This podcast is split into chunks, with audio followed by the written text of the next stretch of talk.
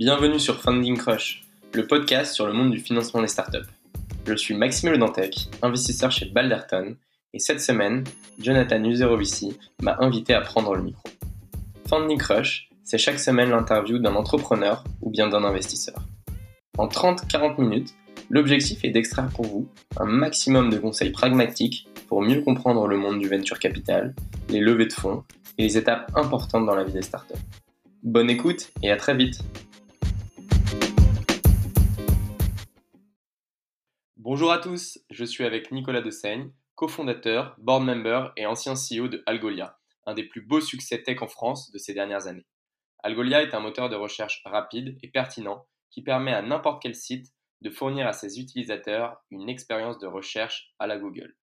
Algolia, en quelques chiffres, c'est 1,2 milliard de recherches processées par an, c'est un utilisateur sur 6 sur Internet qui fait une recherche en utilisant sans le savoir le moteur Algolia, c'est 350 personnes en France et aux US, et c'est enfin 180 millions de dollars levés avec les meilleurs fonds de la planète, comme Axel, Index, Point9 ou encore Alven.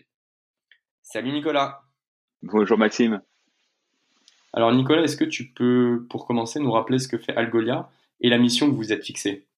Avec plaisir. Alors, tu as déjà introduit un petit peu ce qu'on faisait avec euh, ton intro.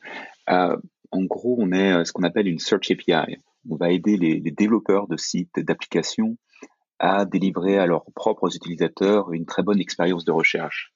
Du coup, si tu cherches chez nos clients comme Twitch, euh, Medium, euh, mais peut-être plus proche Lacoste euh, ou Ouest France, à chaque fois que tu vas chercher sur un de ces sites, sans le savoir, tu utilises en fait Algolia. Après chaque lettre saisie sur le clavier, ça va envoyer une requête sur nos serveurs et on va renvoyer au site les informations à mettre à display. Je suis désolé, j'ai de l'anglais, des anglicismes qui vont venir, mais grosso modo des informations affichées. Euh, et puis si je parle un petit peu plus de, de mission, euh, on se place dans un contexte où finalement les grandes web comme Google, Amazon ou Facebook ont créé des, attentes utilisateurs en, nous tous, euh, toi, moi, tout le monde, sur ce qu'il faut, ce qu'on s'attend à, à, pouvoir euh, voir dans les applications, dans les sites, l'expérience qu'on s'attend à avoir. Le problème ici, c'est que la plupart des boîtes dans le monde n'ont pas la capacité à faire ce genre de développement. C'est extrêmement compliqué. Et c'est ça notre marché. Notre, notre marché, notre mission, du coup, c'est vraiment de d'empower euh, toutes ces boîtes à créer des expériences de recherche, des expériences de recherche, de discovery euh, dans leur site qui soient au niveau des attentes des utilisateurs euh, créés par ces grands sites de web. Alors tu le disais, euh, Algolia c'est une API qui permet de, à différentes applications de communiquer et d'échanger de l'information.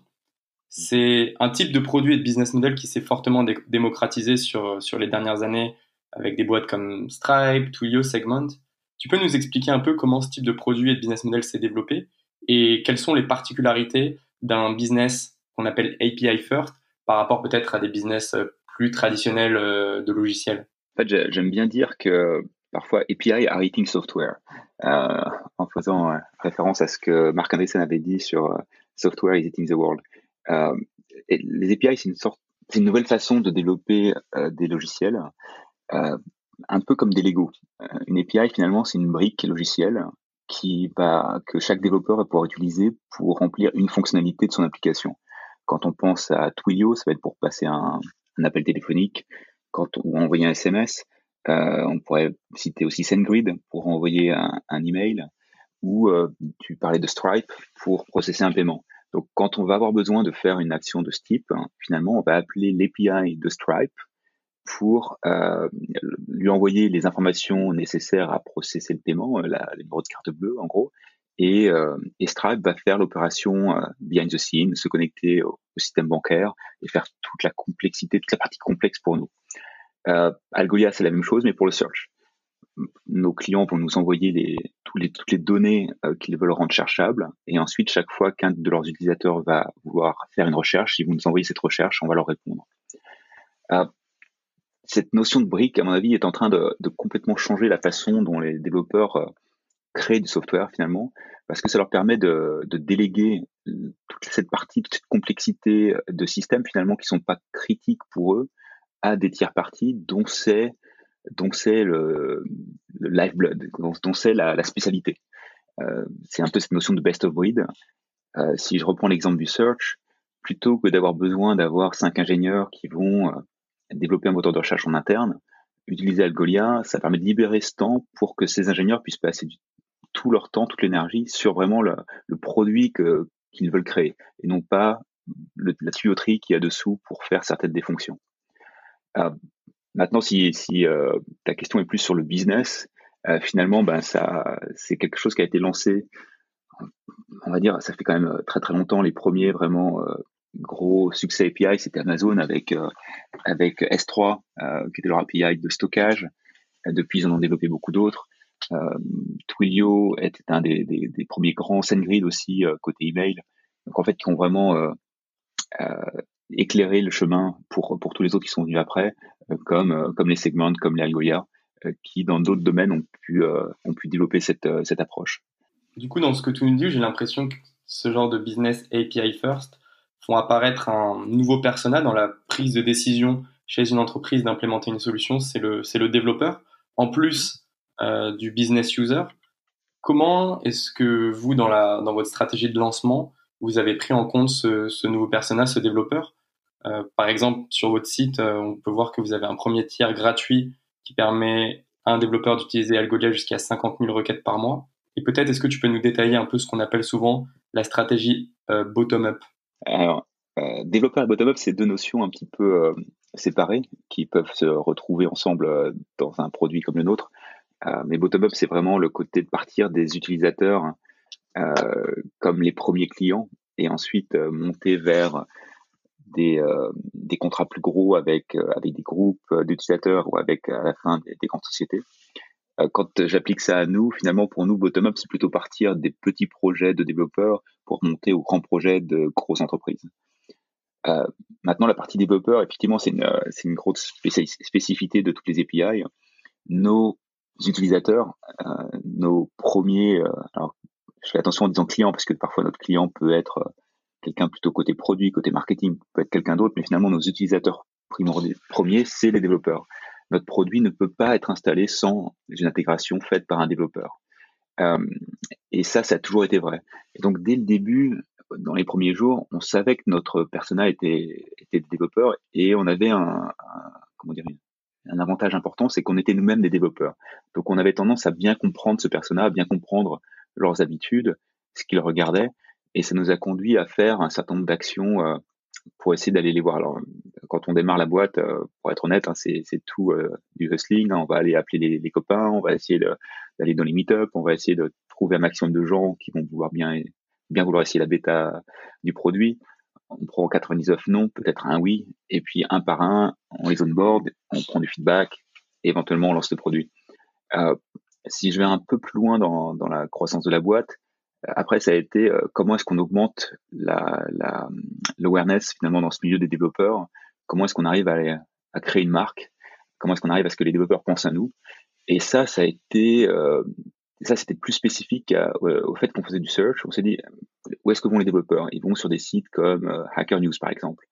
Ben, l'un des premiers gros marketing hacks d'une certaine façon qu'on a fait, c'était de faire le search de Hacker News. on a eu l'avantage de de passer par YC, par Y Combinator, ce qui nous a donné accès à, à nous appartenant à Y Combinator, ça nous a permis de, de prendre un peu de, de, pouvoir faire le search là-bas. Ils ont accepté qu'on euh, qu'on devienne le search par défaut. Mais après, ça a été d'autres sites comme Product Hunt, par exemple, qui, qui s'est lancé en 2014 aussi, euh, avec qui on a pu se, se, connecter, on a pu faire leur search. À chaque fois, on le faisait gratuitement, mais en échange d'une certaine visibilité à leur communauté. Et puis on a, on a repris un peu ça plus tard dans, dans les années qu'on suivi, quand on a lancé notre projet qui s'appelle DocSearch. Aujourd'hui, on fait le search de plus de 2000 documentations techniques, euh, typiquement des, des frameworks open source qui vont nous utiliser comme leur search gratuitement en échange de visibilité pour nous. Et tout ça, c'est une façon pour nous d'être le plus proche du, euh, de tous les lieux où les développeurs vont passer leur temps. Comme ça, ils peuvent nous découvrir, nous utiliser connecter avec l'expérience et penser à nous demain quand ils vont créer un nouveau site. Alors, il y a, y a le développeur euh, euh, qui est euh, la personne qui va implémenter votre produit, puis après, il y a toutes les, tous les utilisateurs business qui, eux, vont avoir peut-être des arguments très héroïstes. Comment, dans les premières années, vous avez réussi à convaincre des boîtes dans le e-commerce, mais aussi dans le hosting des vidéos, à, utiliser Algolia pour le search? En fait, ça s'est fait très progressivement. Et ça s'est fait, les, les, premiers temps, c'était plutôt, comment dire, on commence par de l'outbound, parce qu'au début, personne ne connaît. Donc, c'est les fondateurs, c'est les premiers employés qui vont essayer d'aller prendre contact, où que ce soit. Parfois, c'est simple, simple email, mais parfois, ça va être un événement, une, bonne intro. Les intros aident beaucoup. Euh, mais on a fait quelque chose de différent aussi, c'est que notre deuxième employé, donc le numéro 4 dans l'équipe, était, était Gaëtan et avait un profil business. Donc, dès le début, en fait, notre premier employé, c'est notre VP Engineering. Euh, on était tous les, deux fondateurs aussi très techniques.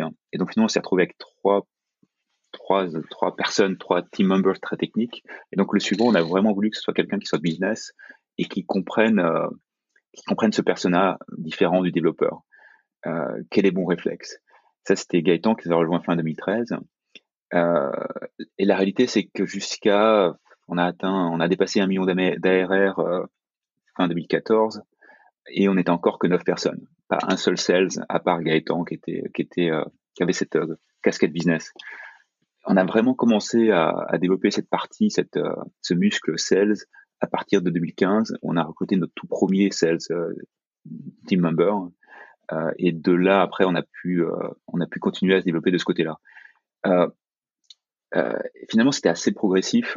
Et finalement, les, les premiers sales, c'était beaucoup, c'était beaucoup du produit. Finalement, c'était montrer le produit, faire des démos. on n'a pas eu de, pour anecdote, je crois qu'on n'avait pas de deck euh, genre de présentation pour les clients avant qu'on ait dépassé les 10 millions d'ARR. C'est-à-dire qu'avant 10 millions d'ARR, on faisait des démos. On arrivait sur un, meeting sales euh, avec un meeting avec client. La première chose qu'on faisait, c'était une démo. Et on montrait à quoi ressemblait le produit. Idéalement, dans des sites qui ressemblaient à celui du, du prospect. Idéalement, pour les gros prospects, parfois, on faisait même des démos avec leurs propres données. On pouvait aller crawler leur site, faire une démo, regarder à quoi pourrait ressembler votre search. Et ça, ça marchait très très bien. Donc, c'était un sales euh, assez euh, qui était assez sur le rêve finalement, qui était assez sur euh, sur euh, montrer à quoi ça pourrait ressembler, connecter connecter à la ah, comment accomplir ça, je sais pas, quand on est quand on est même pas non seulement pas forcément un développeur, mais si on est quelqu'un de avec plutôt une connaissance de produit ou marketing et qu'on voit à quoi pourrait ressembler notre search, tout de suite on est hook et on a envie d'en savoir plus.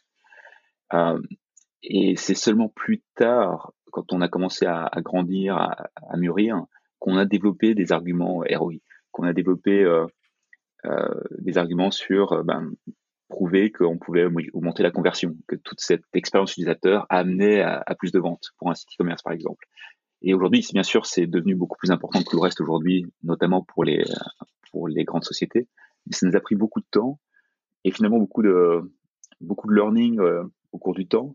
Euh, on se comportait encore comme une jeune startup pendant très très longtemps finalement. Euh, donc ça a été euh, aussi, probablement aussi parce qu'on était tech first et que, et que c'est un monde qu'on ne connaissait pas, donc on a peut-être perdu du temps, mais en même temps j'ai tendance à, penser que ça nous a permis aussi de développer d'autres compétences qui nous ont aussi aidé à se différencier avec certains clients, notamment les early adopters, qui préfèrent avoir un discours très euh, très direct, très très down to earth, euh, plutôt que d'avoir quelque chose beaucoup plus fluffy et vendeur.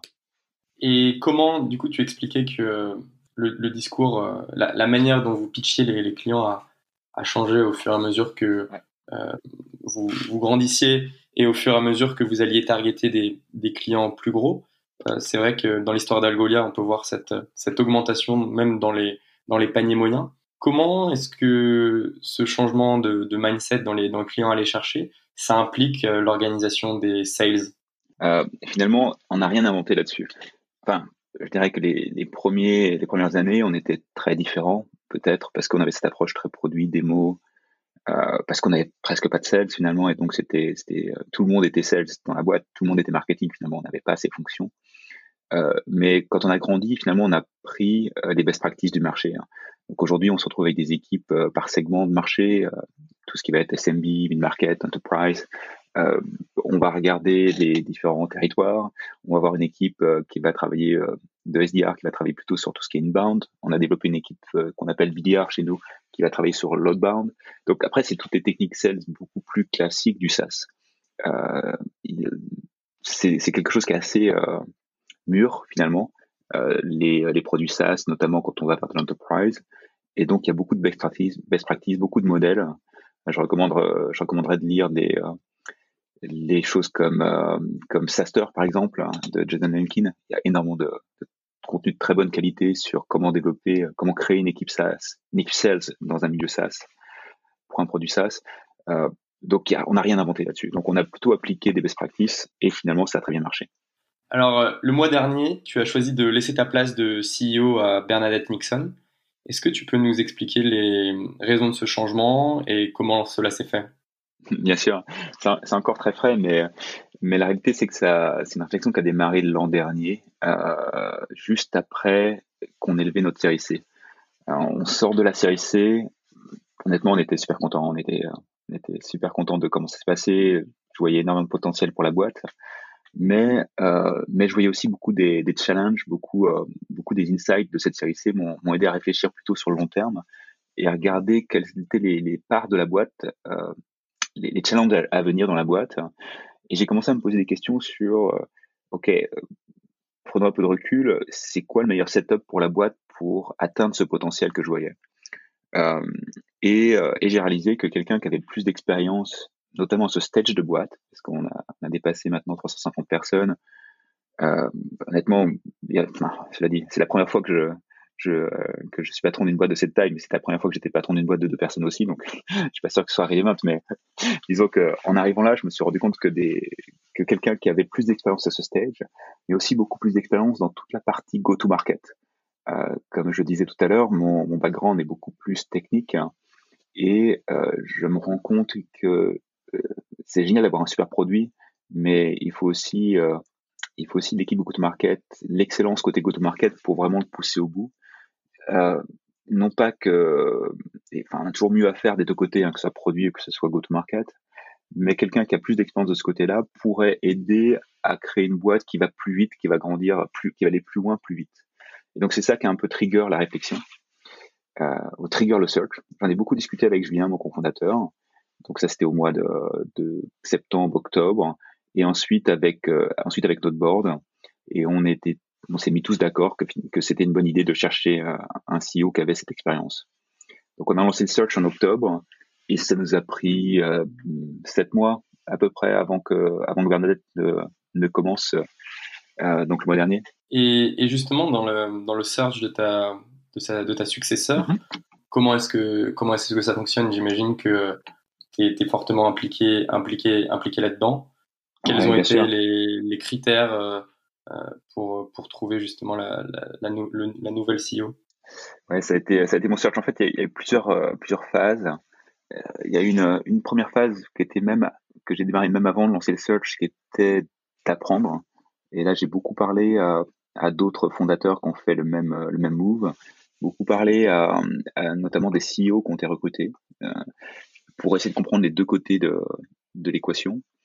Euh, et puis, j'ai essayé de, de, aussi de mixer des gens pour lesquels ça a été un succès, des gens pour lesquels ça n'a pas été un succès, euh, pour essayer d'un peu de me, me, former. Ça, c'était la première étape euh, pour m'équiper. Donc, ça m'a aussi, aussi aidé à, à mieux formaliser ce que je cherchais dans, dans, dans mon successeur. Euh, et finalement, bah, je me suis retrouvé avec une liste longue comme le bras de, de choses que, que, je voulais trouver. Évidemment, c'est impossible de trouver quelqu'un qui, qui check all the boxes, quoi, qui, qui, répond à tous les critères. Et donc, mmh. le, le, plus simple, c'est de prioriser. Euh, la première priorité, c'est trouver quelqu'un qui fit. C'est idiot, mais trouver quelqu'un qui, enfin, faut, faut vraiment qu'il y ait une connexion, faut vraiment qu'on qu crée une confiance. Ça, peut, c'est juste un filtre euh, ben, hyper important. Euh, en fait, si ça marche pas, ça sert à rien de continuer parce que parce qu'on sans la confiance, on n'arrivera jamais à, passer, passer, enfin, à passer l'étape. Et après, si je regarde plutôt côté skill, c'est ce que je disais. Les, deux éléments qui étaient les plus importants pour moi, c'était un euh, le stage de la boîte dans laquelle la personne avait travaillé. Donc idéalement, s'il avait été CEO avant, c'est mieux. Ça a été le cas avec Bernadette. J'ai eu beaucoup de candidats qui n'avaient jamais été CEO, qui avaient juste été euh, C-level dans des boîtes plus grosses. Euh, évidemment, CEO, c'est mieux. Le stage est important. Une boîte qui est beaucoup, beaucoup plus grosse, ça ne marcherait pas. Parce que les, on a encore une startup, on a encore une boîte de taille relativement raisonnable. Quelqu'un qui a jamais vécu cette période de croissance aurait beaucoup de mal à s'adapter. Et en même temps, une boîte qui est plus petite, ça veut dire que la personne n'aurait jamais appris ce à quoi ils allaient faire face demain, donc ça ne marchait pas non plus. et l'autre élément, c'était toute cette expérience go-to-market. Euh, après, après, il y avait une longue liste, notamment, notamment avoir travaillé sur des produits développeurs. Enfin, il y avait une longue, longue liste après d'autres critères, mais c'est impossible de trouver quelqu'un qui fit complètement tout. Donc, c'était plutôt des bonus que des critères euh, décisifs. Et donc, le, search pour pour conclure, on a à partir de ce moment-là, on a euh, été voir des search firms. J'ai choisi une search firm euh, en laquelle j'avais confiance. un des éléments difficiles pour ce genre de search, pour être pour être honnête, c'est la confidentialité. J'ai voulu garder le search aussi confidentiel que possible parce que si c'est idiot, mais tu sais, on est euh, très très transparent avec euh, avec l'équipe. Et ça, c'est l'un des sujets, probablement le seul sujet dont, dont on ne peut pas parler, parce que ça aurait pu être, ça aurait été trop disruptif pour l'équipe. Euh, je sais pas si t'imagines, t'es es euh, dans une boîte et là on te dit que ton CEO fait un search de nouveau CEO et tu te poses des questions beaucoup sur le futur de la boîte. Et le problème de ces searches, c'est que ça peut durer trois mois, comme ça peut durer un an, deux ans, on ne sait jamais.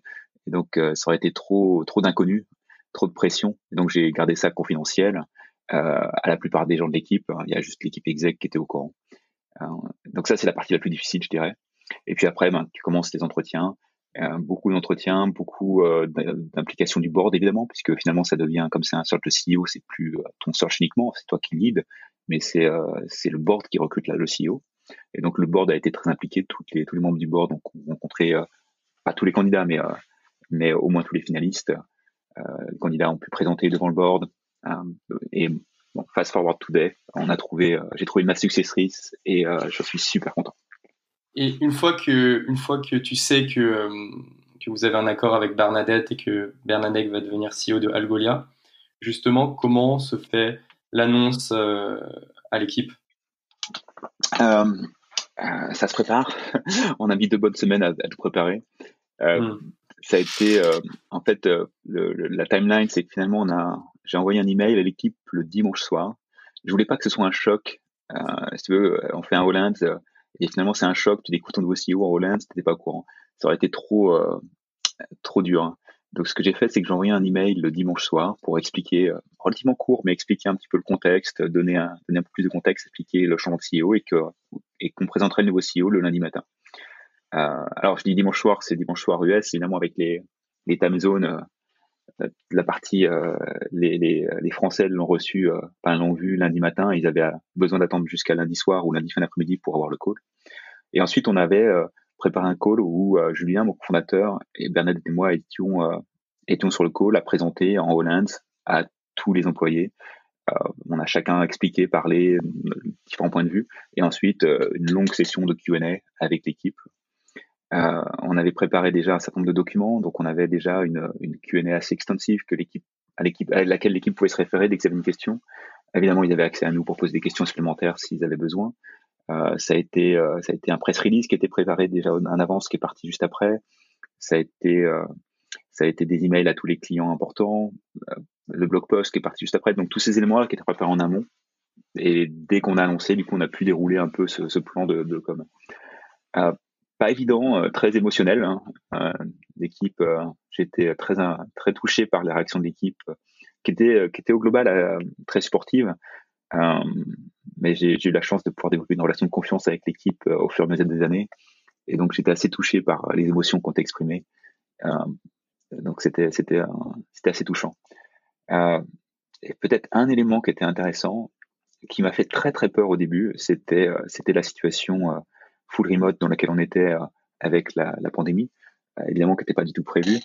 Et, euh, et je t'avoue, quand j'ai vu qu'on arrivait vers la fin du search et qu'on avait des, candidats très sérieux, qu'on voulait pouvoir passer à une offre, et qu'on était en situation de pandémie sans, visibilité sur le quand ça allait se terminer, ça m'a fait très peur parce que je me suis projeté, je me mince, on va devoir, commencer en mode full remote, on ne pourra même pas être en personne, ça va être, très dur. finalement, finalement, avec un peu de recul, je pense que c'est peut-être même une bonne chose. Parce que ça a été, euh, il y, a eu deux impacts positifs. Euh, d'abord, ça évite tous les bruits de couloir. c'est idiot, mais hmm. tout le monde est chez soi. Bah, on n'est pas en train de, de, de, de, comment dire, d'alimenter la rumeur, les rumeurs ou les à la machine à café, quoi. C'est c'est à éviter tout ça. Non pas que forcément un petit peu la nature humaine, mais beaucoup moins que ça, ça aurait pu arriver autrement. Et puis aussi, et probablement beaucoup plus important, ça a mis tout le monde à un pied d'égalité. Il n'y avait pas euh, Bernadette euh, à San Francisco et, euh, notre plus gros bureau qui est à Paris, qui est à 9 heures de décalage et qui ne pouvait pas la rencontrer avant qu'elle voyage à, Paris. il n'y avait pas tous ces éléments-là. Donc tout le monde était en call, à un pied d'égalité. depuis maintenant bientôt un mois, finalement tout le monde a pu la rencontrer de la même façon, c'est-à-dire en vidéo. Et, et, je pense que c'est, d'un point de vue culturel, je pense que finalement c'était beaucoup mieux. Tu écris euh, plusieurs fois, enfin même avec ton cofondateur euh, Julien, la, notion de culture a été super importante pour vous. Tu racontes euh, dans plusieurs blog posts que, que vous c'est quelque chose à laquelle vous avez réfléchi très rapidement. Comment tu définirais la, culture Algolia par, par quelques exemples? Et est-ce que c'est un élément que tu prends en compte quand tu décides de, de, choisir avec ton board Bernadette comme nouvelle CEO de Algolia? Bien sûr, bien sûr. Je pense que la culture, c'est euh, euh, ce qui définit une boîte finalement. Euh, c'est ce qui va faire une, énorme différence.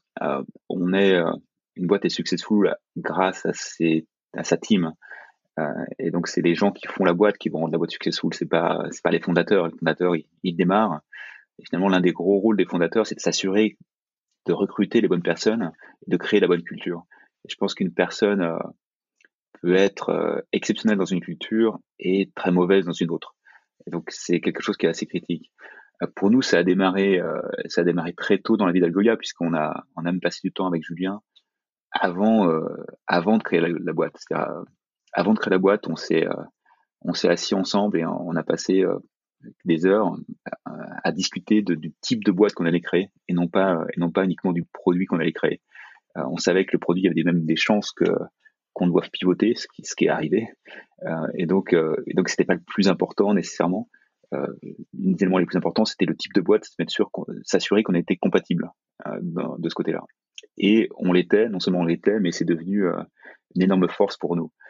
Euh, alors, c'est quoi la culture d'Agoloa C'est d'abord c'est une culture qui qui change dans le temps, qui évolue. L'autre élément que j'ai pu apprendre, c'est que la culture qu'on a à 2, à 10, à 50 ne peut pas être la même que que, enfin, à chaque étape de la boîte, chaque nombre de personnes, finalement, la culture a besoin d'évoluer. Mais, mais les, valeurs, mais le corps de la culture, ça, par contre, c'est censé être euh, stable. Le qui on est, il n'y a pas de raison que ça change. Le comment on travaille, ça doit changer constamment. Euh, et donc, alors que la boîte évoluait, donc on a nos hauts, nos bas en culture, évidemment. Hein, c'est jamais un petit euh, fleuve tranquille. Euh, et, euh, et à un moment où on a défini ces valeurs. C'est quand on était, euh, je sais plus combien, peut-être 40, 50 personnes. On a pris le temps de définir ces valeurs, définir le qui on était. Et donc, on est, on est venu avec ces, ces cinq core values qui sont sur le site, dont, on parle tout le temps, et, euh, et qui ont été euh, reprises ensuite dans plein de, de notre façon de travailler. Le plus important, finalement, ça a été le côté entretien d'embauche. On s'assure, chaque valeur est testée. Notre équipe de recrutement a construit des, euh, euh, comment dire, des listes de questions type. Alors type, chaque intervieweur est libre de faire ce qu'il veut, euh, mais on va charger un intervieweur de tester une valeur, par exemple, et on va l'équiper avec une liste de, questions possibles pour pouvoir tester cette valeur pour éviter que l'intervieweur se retrouve lâché, lâché sans, sans aide. Euh, cela dit, on va un peu plus loin. Hein. On a aussi même du training d'intervieweurs. On maintenant certifie nos intervieweurs on essaie d'avoir le maximum des, employés qui le fassent. Euh, donc on va, on va beaucoup plus loin maintenant. Mais ces éléments de culture sont devenus très importants dans notre, dans notre façon de recruter les gens, s'assurer qu'ils soient compatibles avec la culture régulière. Tu as, un exemple typiquement de question ou de justement un de ces cinq éléments que vous testez? Euh, Ouais, alors qu'est-ce que je pourrais te dire? Par exemple, on a, on a une de nos valeurs qui est importante, c'est l'humilité. Euh, et euh, du coup, bah, on va demander, euh, on va demander aux, aux, aux, candidats de nous raconter des moments où ils ont fail, où ils ont, où ça pas, où des choses n'ont pas marché comme ils le voulaient. Alors, après, la question peut être formulée, formulée de façon, de plein de façons différentes. Hein. et en général, tu essaies de rebondir sur ce qu'ils ont pu dire avant. Mais l'idée, c'est de les faire, de vérifier si, ben, si oui, s'ils sont humbles, euh, s'ils peuvent nous raconter des éléments où ils ont pu rater dans leur vie professionnelle. Et, ça se voit aussi dans l'élément inverse, c'est-à-dire quand ils vont nous raconter leur succès, est-ce qu'ils parlent de leur succès à eux ou ils parlent de leur succès au sens de leur équipe, de comment d'autres ont pu les aider? Donc tous ces éléments-là vont pouvoir nous aider à, qualifier cette humilité, par exemple. on ne cherche pas à recruter des divas. On a déjà dit non. Je me rappelle des d'éléments où euh, euh, où, euh, où un employé recrutait, un employé interviewait un, développeur excellent, excellent, mais le développeur était hautain, était comment ça tu me poses cette question, t'es nul. Enfin, c'est pas ces mots-là évidemment, mais c'est l'esprit que ça donnait.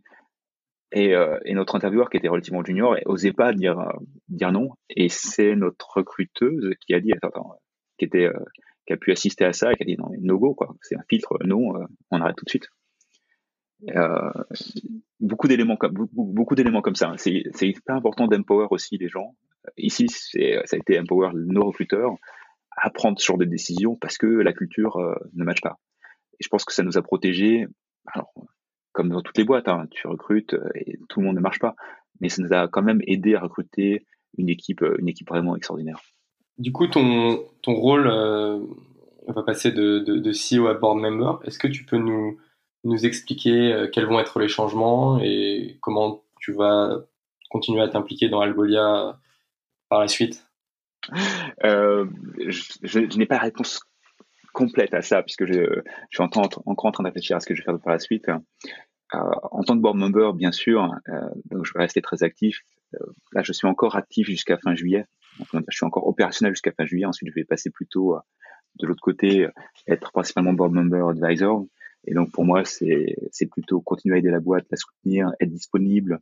Je pense que j'aurai un certain nombre de sessions, peut-être même euh, sur certains sujets, je pourrais passer plus de temps, comme sur le produit, où euh, malheureusement j'ai eu moins de temps euh, quand j'étais CEO à donner à ça. Et, et pour moi, pour moi, plus Nicolas en dehors d'Algolia, c'est quelque chose que je suis, auquel je suis en train de réfléchir. Je pense que je vais commencer par prendre quelques mois de vacances, passer plus de temps avec la famille. Ça fait ça fait huit ans maintenant que qu'on a démarré Golia. Euh, ouais, je, les, les personnes les plus contentes de ma décision, je t'avoue, étaient ma femme et mes enfants. Quand ils l'ont appris, c'était euh, fou de joie. Euh, donc, je vais essayer de leur donner un peu plus de mon temps dans les mois qui vont venir avant de, avant de réfléchir à la suite. Alors, je voudrais, je voudrais revenir sur un des, un des éléments importants dans l'histoire d'Algolia, c'est l'expansion aux États-Unis, et c'est le cas pour, pour beaucoup de startups qui sont dans le logiciel ou le digital euh, en France. Vous, c'est passé notamment par, euh, l'incubateur YC. Est-ce que tu peux nous expliquer comment se sont passés les premiers mois euh, aux États-Unis? Qu'est-ce que les États-Unis vous, vous, ont apporté? Et peut-être ce qui s'est très bien passé pendant les premiers mois et les éléments sur lesquels vous avez dû itérer plusieurs fois avant de trouver la bonne recette Avec plaisir. Ah, alors, je vais essayer de repartir un petit peu en arrière. Euh, en fait, pour nous, c'était évident dès le premier jour, dès lors qu'on travaillait sur un produit développeur, que notre marché était mondial. Les développeurs, ils sont partout dans le monde. Euh, mais en même temps, on savait aussi que notre plus gros marché serait les États-Unis. Et donc, même si on était encore basé à Paris, euh, on a une des décisions qu'on a fait, par exemple, c'est qu'on a toujours tout fait en anglais. On n'a jamais eu un seul mot de français sur le site. En fait, parfois, on a eu la surprise plus tard dans la boîte de, clients français qui pensaient qu'on était américain et qui ont découvert avec plaisir qu'en fait non, on avait une équipe basée à Paris. Euh, donc c'était assez rigolo. Et donc du coup, on avait le regard tourné vers les États-Unis dès le début. Euh, YC, c'était un peu une opportunité pour nous d'accélérer cette, euh, cette expansion américaine. Euh, et, euh, la réalité, c'est que ça s'est passé en deux temps. Donc on a on a fait une première application au batch de YC, donc c'était début 2013 avril 2013. On avait été pris l'interview et finalement on a, on a raté l'interview, on n'a pas été sélectionné. Et puis, euh, mais, voici nous avait beaucoup aidé à, comment dire, nous avait beaucoup challengé, nous avait forcé à réfléchir, à mieux redéfinir un peu notre valeur ajoutée, notre différenciation.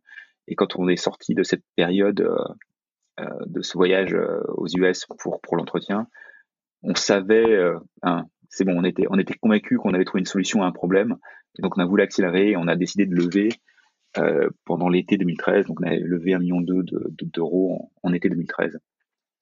Et, euh, et, euh, et après, ce qui s'est passé, c'est quand on a lancé le produit en septembre de cette année-là, une grosse partie de nos clients étaient déjà américains.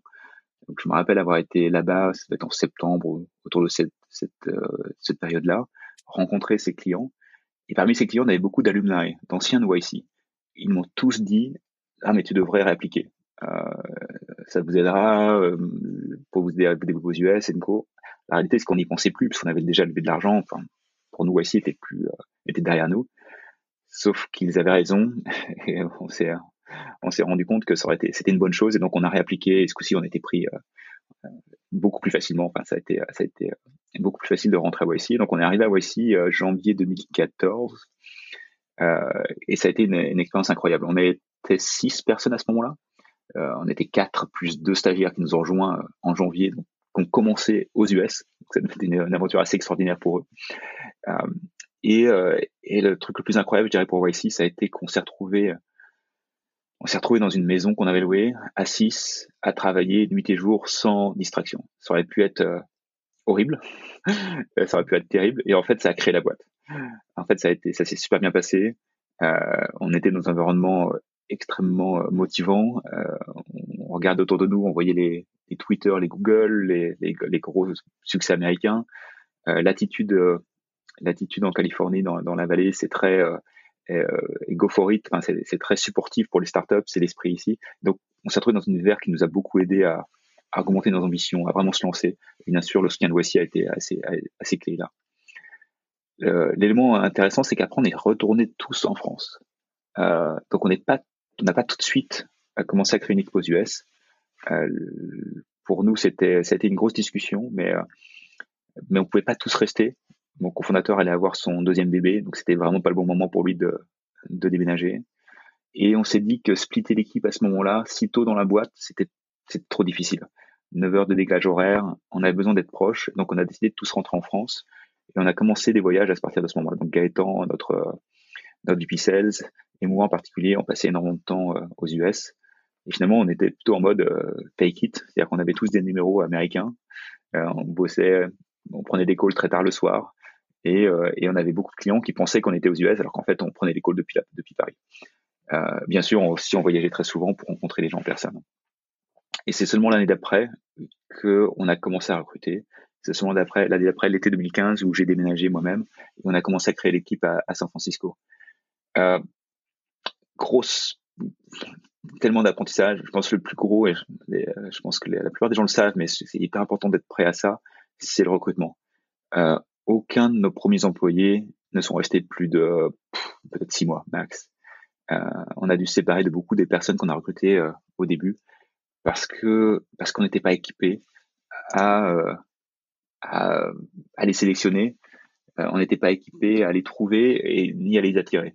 Donc les bons, les, meilleurs, euh, pourquoi ils prendraient le risque? Enfin, ils ont, ils ont un choix euh, de boîte, de start-up. Le nombre de start-up euh, au mètre carré ici est énorme. Pourquoi rejoindre une toute petite start-up qui plus est par des fondateurs français, qui plus est où il n'y a pas un seul membre de l'équipe qui est ASF Et donc c'est très, c'est très difficile de retrouver les, de trouver les bonnes personnes. En plus, on n'a pas l'habitude de recruter des Américains, c'est une culture très différente. Euh, ni, moins bonne ni meilleure, hein, c'est juste différent, donc on n'était juste pas prêt, pas préparé. Euh, et donc on a appris, et ça nous a pris euh, à peu près six mois avant de recruter les premiers qui sont vraiment, et, parmi, ceux, parmi ces premiers, il y en a encore qui sont avec nous, et avec qui ça a très bien marché. Donc ça, c'était le plus gros apprentissage.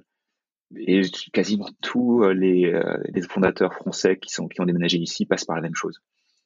Tous, tous les gens que je connais ont eu des difficultés et les premiers euh, recrues, recrues n'ont pas marché. Donc ça, c'était, il faut s'y attendre, faut, faut, faut, se préparer à ça. Et donc du coup, est-ce que tu conseillerais euh, à tout entrepreneur français, même s'il a déjà levé des fonds, de faire YC, d'aller très tôt aux US pour justement faire cet apprentissage le plus tôt possible? Quel a, quel a été pour toi le moment où vous êtes dit non. la seconde euh, fois on va aux US non c'est pas alors la seconde fois en fait elle était déjà prévue pour nous parce que c'était une question de temps et, euh, et, donc, quand on a fini YC, on est retourné en France, c'était en avril 2014. Euh, euh, en fait, on s'est dit, euh, un an, on y va dans un an, et ça voulait dire, avec l'année scolaire, ça voulait dire l'été 2015 pour moi. donc, c'était dès 2014, donc avec l'été 2015, j'allais, j'allais passer à, YC, à partir, partir aux US. Et entre deux, on a levé notre série A. Donc, en fait, quand on a levé notre série A, qu'on a levé un peu plus tôt qu'on avait prévu, hein, donc finalement, on l'a levé avant que je ne parte aux US, mais ça faisait partie des, du contexte dans lequel on a levé la série A. Je pars aux US, on va développer le headquarter là-bas. Euh, pour répondre à ta question, non, je ne conseille pas à tout le monde de faire ça. Je pense que la première, le premier élément, c'est que ça dépend énormément du business. Euh, notre marché était mondial et notre marché était américain. On a toujours eu plus de clients américains que partout ailleurs dans le monde, euh, même quand on était encore basé en France. C'est pas le cas de tout le monde. Il y a des, des boîtes, il y a énormément de boîtes qui ont un marché local ou d'abord local. Hein. Si tu regardes, je sais pas moi, Doctolib par exemple, bah, ils sont développés en France, ils n'allaient pas, ils pas partir aux US, ça n'a aucun sens. Euh, donc c'était, ça dépend vraiment de, des boîtes et de, notre marché. Maintenant, pour une boîte tech comme nous, dont le marché est américain avant tout, oui, là par contre, je conseille d'y partir le plus tôt possible. Euh, ça peut être difficile, ça peut être des questions familiales co. Donc, je veux pas dire que c'est impossible de réussir depuis la France. C'est clairement possible. Et euh, dans notre cas, on a quand même les deux tiers de l'équipe qui, qui, sont à Paris. Hein. donc, on a encore avant, on a encore une présence française plus importante que partout ailleurs. Donc ça n'empêche pas. Euh, mais pour vraiment bien comprendre le marché américain, faut y être, faut, faut y vivre. Euh, pour comprendre la culture américaine, faut, faut y vivre. Surtout quand on est, quand on est français, quand on est européen.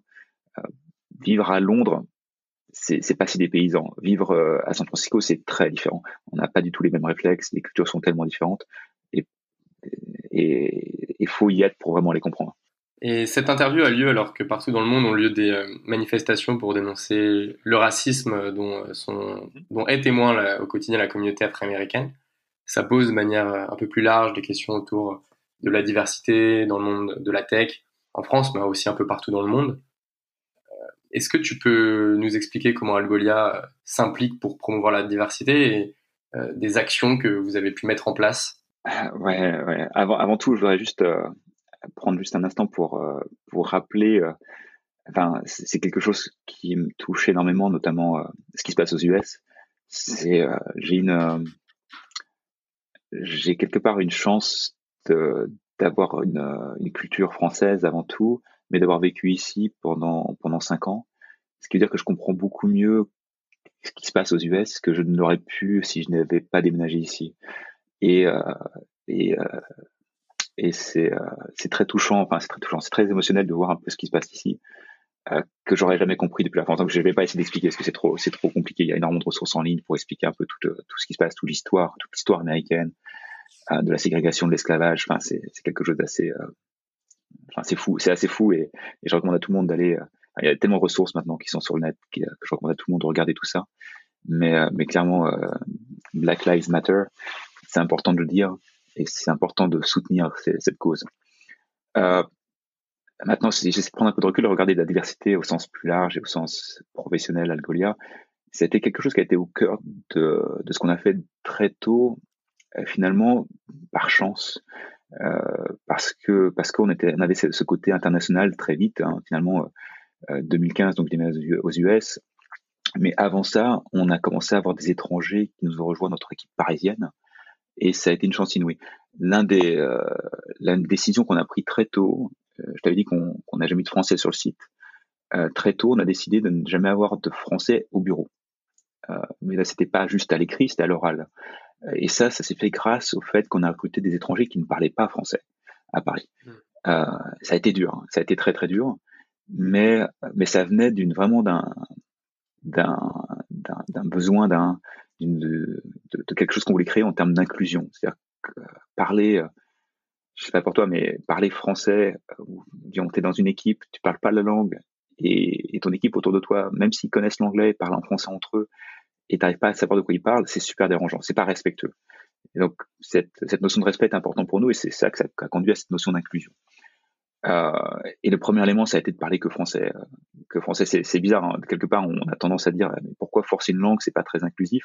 En fait, si, c'est en forçant la langue qu'on a qu'on s'est permis d'inclure des gens qui, euh, notamment, parlaient pas français. Pour moi, c'était un élément, un grand élément d'inclusion. Euh, fast forward plus tard dans la boîte, euh, quelques années plus tard, on a créé ce qu'on a appelé notre ID Squad. ID, c'est ID, c'est pour inclusion et diversité. Euh, la plupart du temps, les gens parlent de diversity and inclusion, donc DNI. Euh, nous, on est parti dans le sens inverse. On s'est dit l'inclusion c'est le plus important, et grâce à l'inclusion, ça va conduire à la diversité. on a, on a créé ce squad. Et ce squad, c'est important parce que, parce que finalement, c'est pas une personne qui est en charge de ça. Évidemment, l'équipe HR, RH et euh, own le sujet, mais enfin own le sujet, a une responsabilité sur le sujet. Mais sinon, le sujet est, est owné par le ID Squad, qui est composé par des membres de toute l'équipe. Euh, et qui est notamment des membres qui représentent cette diversité, que ce soit en termes de sexe, en termes de race ou euh, en termes d'orientation sexuelle. Euh, et cet ID Squad est extraordinaire parce qu'ils ont fait des différentes initiatives autour de l'awareness, comment s'assurer que l'équipe est beaucoup plus aware de cette notion de d'inclusion et de comment s'assurer qu'ils comprennent tout ça, euh, travailler contre les contre les implicit bias.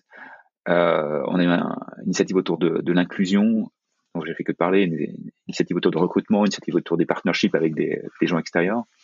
Je pense que le plus important a été le recrutement, puisque on a changé complètement nos pratiques de recrutement grâce à eux, euh, notamment changer même le texte des annonces pour, pour que les annonces soient beaucoup plus inclusives.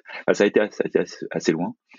Euh, et puis pour conclure, mais peut-être sur, ce, sur cet élément, euh, c'est une partie de quelque chose de plus large qui est plus notre impact social, euh, qui a toujours été très important pour Julien et pour moi, euh, qui nous a conduit à lancer un certain nombre d'éléments. Euh, on fait par exemple du donation matching. Donc si un de nos employés donne à une cause qui correspond à nos valeurs, euh, on va matcher sa contribution jusqu'à un maximum de 5000 dollars par employé par an.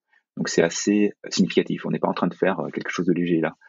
Euh, ça a été, euh, on a beaucoup de programmes, mais un autre programme, si je reviens un petit peu sur le côté euh, côté recrutement, notre équipe de recrutement, par exemple, est revenue vers nous en proposant un programme de, de très particulier, puisque finalement, quand un employé réfère quelqu'un à Golia, on ne va pas leur donner de bonus. On va leur demander à quelle association on doit donner ce bonus. Et c'est assez impliquant puisque donation matching, si l'employé ne donne pas, ben, il se passe rien. Par contre, referral, c'est de l'argent qu'ils ne voient pas sur leur compte en banque. C'est de l'argent qu'ils vont décider à qui, on va le donner. Donc c'est des, initiatives de ce type-là qui ont été, euh, by the way, toutes l'idée par l'équipe. Hein, c'est pas du top down, euh, qui font aussi qui on est sur ce côté euh, inclusion et sur ce côté euh, social impact. Bravo pour toutes les actions que vous avez mises en place et j'espère que ça inspirera de nombreuses startups, euh, même plus jeunes, à y réfléchir euh, dès, les premiers mois de, leur existence. Pas être plus content que si on a un impact euh, sur d'autres qui pourraient faire ce genre d'actions qui sont euh, qui peuvent être tellement impactful pour tant de gens dans le monde. Le podcast touche maintenant à sa fin. Merci beaucoup Nicolas pour tous tes insights. C'était super intéressant et c'était un vrai plaisir d'échanger avec toi. Merci Maxime, c'était un plaisir d'être avec toi. Et on a, on a hâte d'en savoir plus sur tes prochaines aventures dans les années qui viennent. Vous avez écouté cet épisode de Funding Crush jusqu'au bout. Si vous voulez contribuer au développement du podcast, partagez-le, abonnez-vous et encore mieux, notez-le 5 étoiles avec un commentaire sympa sur Apple Podcast. Et si vous voulez recevoir un épisode dans vos boîtes mail toutes les semaines, écrivez-moi à ju.idinvest.com. À très bientôt.